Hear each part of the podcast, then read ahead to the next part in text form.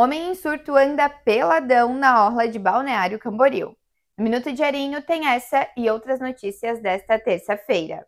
Parece que andar pelado em BC virou moda. A Guarda Municipal abordou dessa vez um homem de 42 anos andando totalmente pelado pela Avenida Atlântica na madrugada desta terça.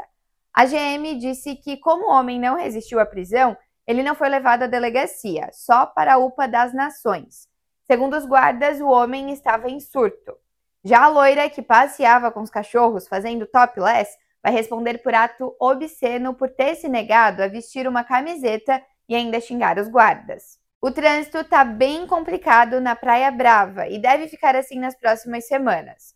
A região acumulou várias etapas da obra do binário, o que deixa o trânsito mais travado. No final da tarde desta terça, já deu para sentir como serão os próximos dias. Filas e mais filas, principalmente na Avenida Oswaldo Reis, no trecho do Morro Cortado e na Fazenda. A Receita Federal apreendeu 430 quilos de cocaína no Porto de Navegantes na manhã de hoje. A droga estava camuflada em uma carga de carne bovina congelada. O destino era a Rússia, mas a Receita acredita que os traficantes iam tirar a droga em uma parada portuária antes, na Bélgica. Leia mais notícias em diarinho.net, com oferecimento Promenac Motos Honda.